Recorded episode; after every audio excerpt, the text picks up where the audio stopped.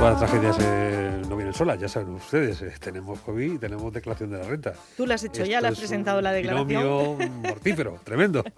Digo que has presentado la declaración, menos mal que tenemos buenos profesionales que nos ayudan a hacerlo, ¿no? Claro, sí, ¿para qué hay que saber de todo? Si uno se deja llevar y, y, bueno, pues se pone en manos de los expertos. Ya sabe además qué es lo que quiere uno, pues, pagar lo menos posible. Claro, pero es sea que- correcto todo. Pero eh, ajustado a lo que, corresponde, no más. Efectivamente, efectivamente. Este año mm, la renta no sabemos si distinta. Desde luego que sí, con un año de pandemia de por medio, con si hemos tenido varios pagadores, los ERTES, en fin, vamos a ver cómo va este proceso y vamos a hablar con la responsable del área de tributario y fiscal de Blázquez Asociados, que bueno, cuando tenemos estas dudas, pues siempre vamos a ellos y las solucionan. Vamos a saludarla porque creo que ya está preparadica. María del Mar Gil, un saludo, buenos días. Hola, ¿qué tal? Buenos días. Bueno, esa preocupación que tenemos todos por el asunto de la renta, completamente indebida ya, porque eh, nos hemos acostumbrado además a hacerlo de manera solidaria, deportiva, e incluso parece que mm, con las eh, correspondencias por parte de la empresa que modula bien el tipo de retención, pues prácticamente sin, sin ningún tipo de, de sufrimiento, ¿no? Estamos cerca de- del cero. Sí, la verdad es que eh, tienes razón. Cada vez se ponen más facilidades a la hora de poder hacer la, la declaración. Y bueno, también es verdad que es un impuesto que, que, que preocupa muchísimo al, al ciudadano de a pie, porque realmente es cuando finalmente vemos si nos va a tocar el bolsillo, ¿no? Y, y bueno, este año especialmente complicado en cuanto a la declaración, ¿no? Porque, bueno, pues se, se inició la, la campaña este pasado 7 de abril, que se va a extender hasta el próximo 30 de junio. Y bueno, está claro que para todos aquellos que, que, que saben que su resultado de la, de, de la declaración es a devolver, pues la, la preocupación es presentarla lo antes posible, ya, la- ya que lo normal pues bueno, es que la devolución por parte de la agencia no se demore y, y- y que pues, bueno, se recuperen esas retenciones sin ningún tipo de problema. Sí. Por lo que ¿no? porque cada vez se está avanzando en todo ese proceso de declaración, ¿no?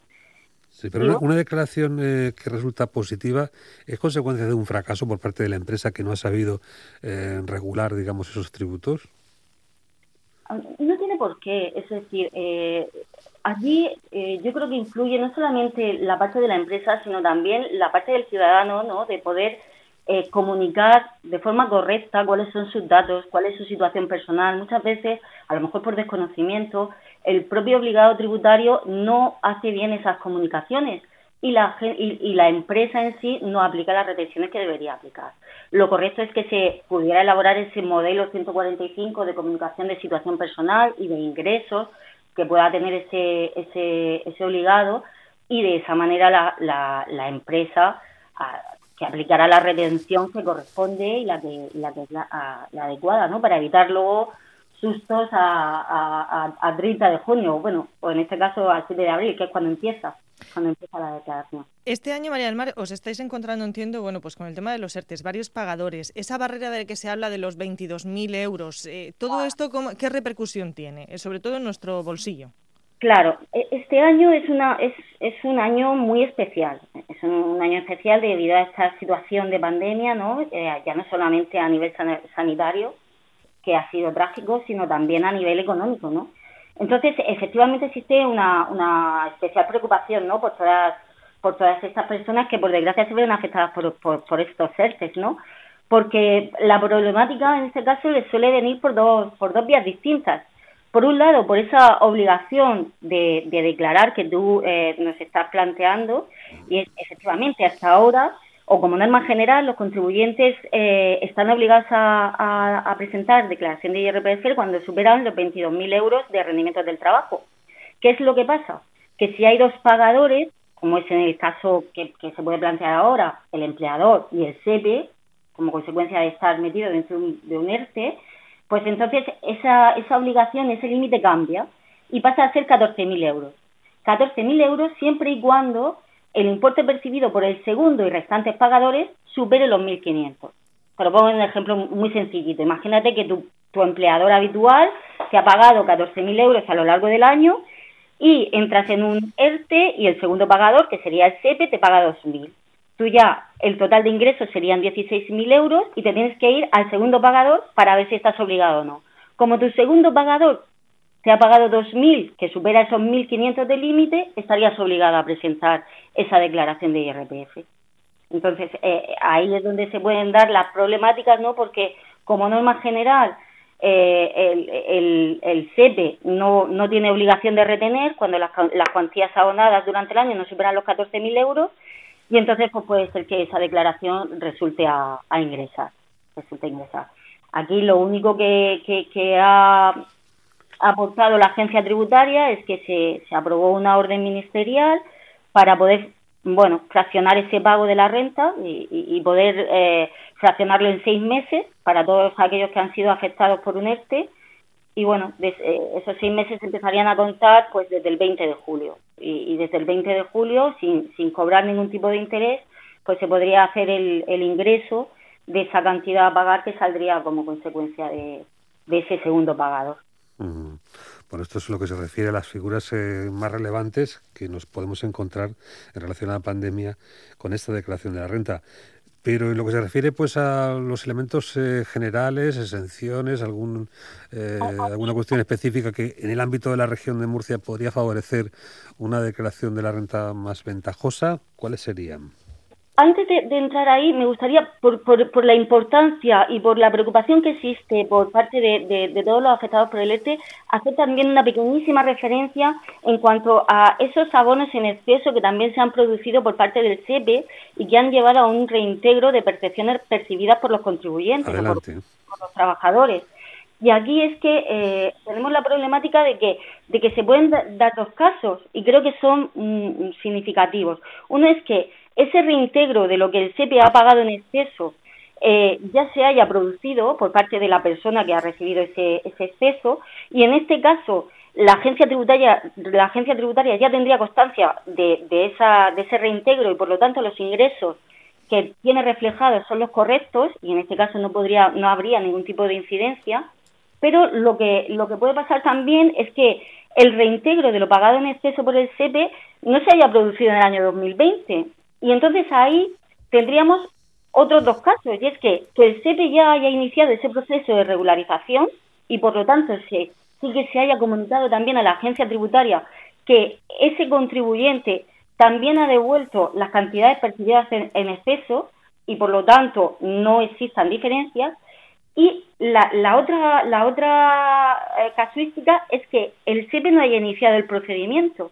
Es decir, que la agencia tributaria no tenga conocimiento de que eh, ese obligado tiene que reintegrar cantidades al SEPE y por lo tanto los ingresos que tiene reflejado la agencia tributaria son mayores de lo que le corresponde.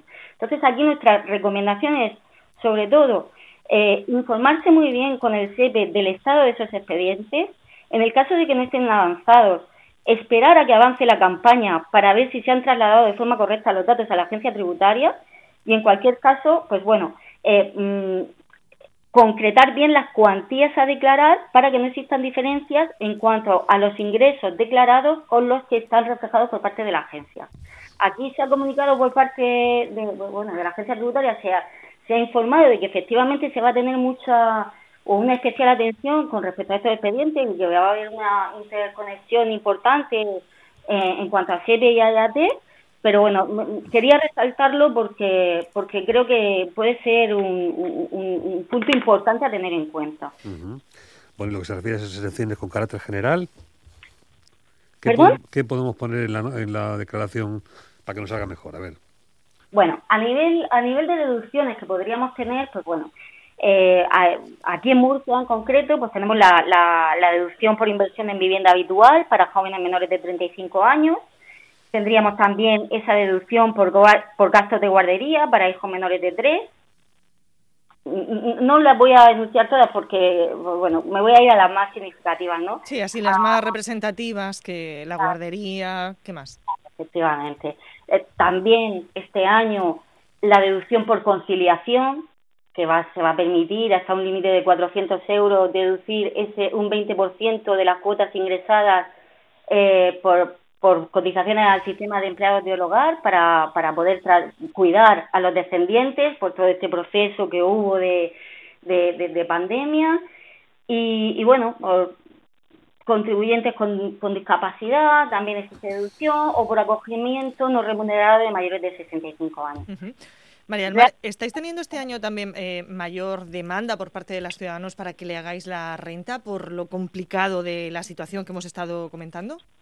Claro, efectivamente. Básicamente, eh, por, todas estas dudas que, surgen a, todas aquellas personas que por desgracia se han visto eh, bueno, dentro de ese proceso de ERTE, y también dentro, bueno, dentro de, de, todos aquellos que saben que se les va a devolver esa declaración, sí que existe una, una urgencia en cuanto a que se haga lo antes posible pues para poder mm, obtener esa devolución.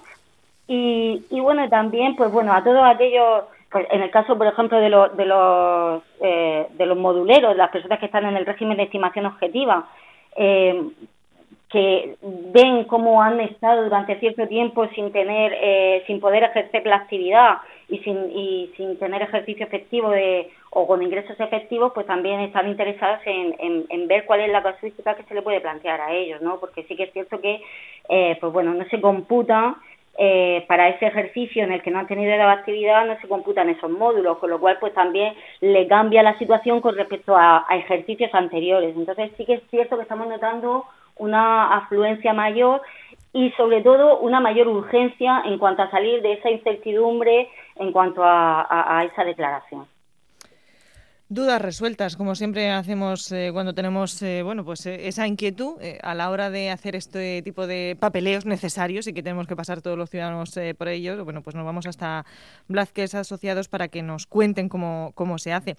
María del Mar Gil es la responsable del área de tributaria y fiscal de, de Blázquez y agradecemos muchísimo pues estas cuestiones. más dudas también que irán saliendo a lo largo de estos días porque empezó la declaración el pasado miércoles, se extiende durante los próximos meses y, como decimos, en un año distinto, distinto y, nuevo también esta manera de hacer la declaración este año que, que no conocíamos hasta ahora, María del Mar. Muy bien, pues nada, pues muchísimas gracias a vosotros.